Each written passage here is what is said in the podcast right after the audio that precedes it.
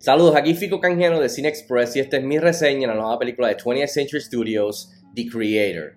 Esta es una película de ciencia ficción, drama, suspenso, acción, que tiene una duración de 133 minutos. Está dirigida y escrita por Garrett Edwards, que nos ha dado películas como Rogue One, A Star Wars Story, nos ha dado Godzilla, entre otras. Y la película está protagonizada por John David Washington, Gemma Chan, eh, Ken Watanabe, Allison Janney, entre otros. En cuestión de la historia, la película está ambientada en un futuro impactado por la guerra entre los humanos y las fuerzas de la inteligencia artificial y sigue a este ex soldado que es reclutado para cazar y matar al creador, quien ha desarrollado un arma misteriosa bien poderosa, eh, capaz de acabar con la guerra, incluyendo a la misma humanidad. Bueno, rápido el grano, ¿qué tal está The Creator? A mí me encanta el género de la ciencia ficción, así que siempre estoy ansioso por encontrar esa próxima película wow, grande, épica de ciencia ficción. Y creo que mayormente The Creator agarra, agarra ese título por el momento, eh, especialmente de las películas que vienen este año. Así que tengo que decir que basado en mis expectativas con Garrett Edwards, una película de ciencia ficción, salí satisfecho. La película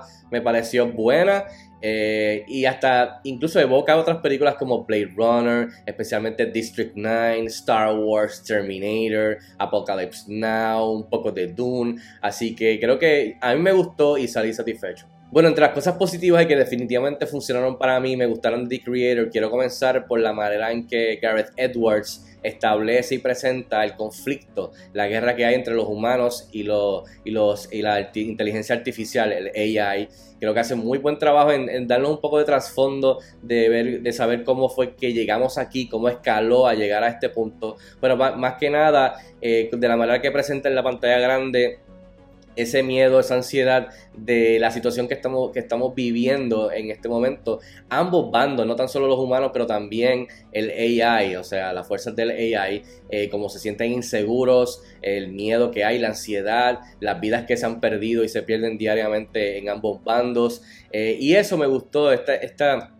tipo de miedo y ansiedad de ambos bandos que Garrett Edwards te, hace sentir y te presenta cuando te tira en el medio de esta historia que comienza entonces con el personaje de John David Washington y la misión que tiene en mano. Así que todo eso me gustó, especialmente no tan solo a una escala grande global, sino que también este, a una más íntima cuando ya entonces entramos en el personaje protagónico. Uno de los aspectos que más me gustó de esta película y que creo que es lo más que sobresale es, eh, son los visuales. Eh, el departamento de, los visuales, eh, la fotografía los efectos visuales justifican mínimo que compres la taquilla simplemente para ver este trabajo que me pareció muy bueno. La fotografía de Greg Fraser y Oren Soffer eh, me pareció genial, mayormente usando una cámara Sony FX3 y filmada mayormente en Tailandia. La fotografía me pareció hermosa. eso lo mezclas con, la, con los efectos visuales eh, los special effects que mayormente son de ILM, eh, me parecieron de alta calidad y simples, o sea, la mezcla entre la fotografía real y los efectos visuales digitales eh, son muy buenos. y funcionan, o sea, para ayudan a contar la historia y que se sienta más realístico, más greedy. me recordó mucho, como dije, a District 9, que también fue una película que mezcló la fotografía con estos efectos para hacer que sea simple esa combinación, este, que sea una y que no distraiga y que no se vea, se vea mal. Y creo que le añade que este mundo que Gareth Edwards, similar a, District 9, se siente vivido, se siente real, gracias a que es más sucio, es, una fotografía más de la, en la tierra, más eh, guerrilla, digamos. Eh, más greedy, más sucio, más amarillento, eh, verdoso, o sea que estamos eh, como que estamos en, la tierra, aunque es una película de ciencia ficción y, o sea, en los efectos visuales desde, por ejemplo, la, la nave o la arma secreta que los humanos desarrollaron. me pareció brutal el diseño y cómo funciona. Bien este, scary.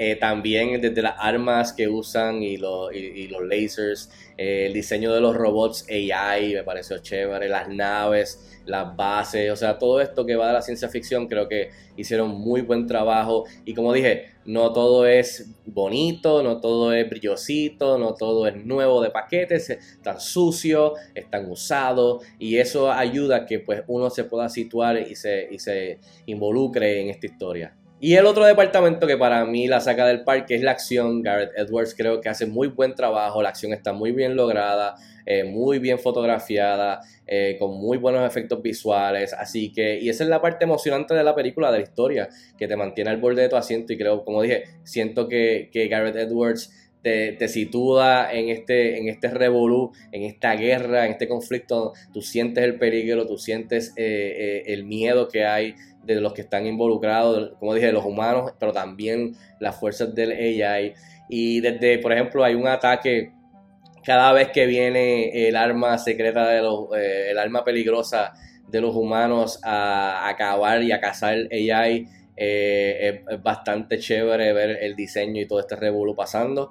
También desde un ataque en una bahía eh, entre los dos bandos. y por supuesto cuando entramos al tercer acto eh, ah, también la misión del, personaje de John David Washington de infiltrar, entrar y cazar y atrapar al creador está bien chévere. Pero más que nada el tercer acto. El tercer acto para mí es muy emocionante contra el reloj y ahí es que viene la mayoría de las explosiones y, lo, y lo grande de la batalla. Así que, y contra el reloj, que me evoca eh, evoca en ciertos instantes la película de Gareth Edwards de Rogue One de Star Wars. Así que la acción está bien chévere. Ahora, el lado negativo de cosas que quizás no funcionaron para mí The Creator, tengo tres cositas, las voy a mencionar rapidito. Eh, la primera sería que mi mayor, eh, creo que el mayor fallo de la película es el, ritmo.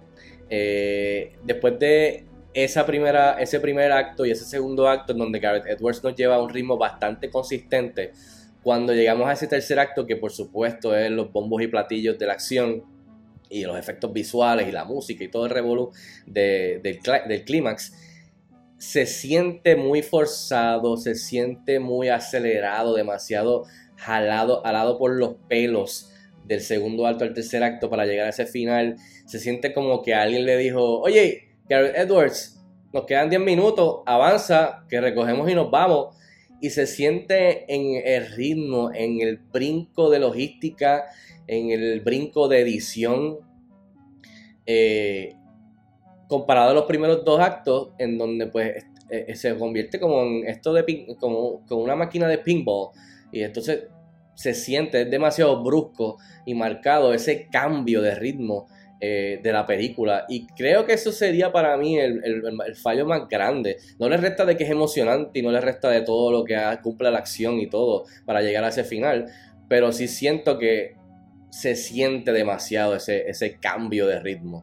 Lo otro que tendría que decir es que realmente la película sí tiene el concepto, un tema muy relevante hoy día, especialmente de lo del AI y los humanos. Eh, pero realmente la película no entra mucho, o sea, no va, no, e, e, es más superficial, no se explora el, los pros y los cons del AI, ni tampoco mucho del por qué estamos en esta guerra, o sea, de, detalles, eh, simplemente pasó algo y llegamos a esto. O sea, no es porque no entramos mucho en la en, si los AI de verdad están, están realmente tienen vida propia, si pueden pensar ellos mismos, por qué los humanos le tienen tanto miedo. O sea, no entramos mucho en detalles. Realmente la película no es una exploración, digamos, como otras películas, eh, como Ex Máquina o, películas así, en donde pues vas un poco más a fondo, detallado y exploras eso. Realmente la película no,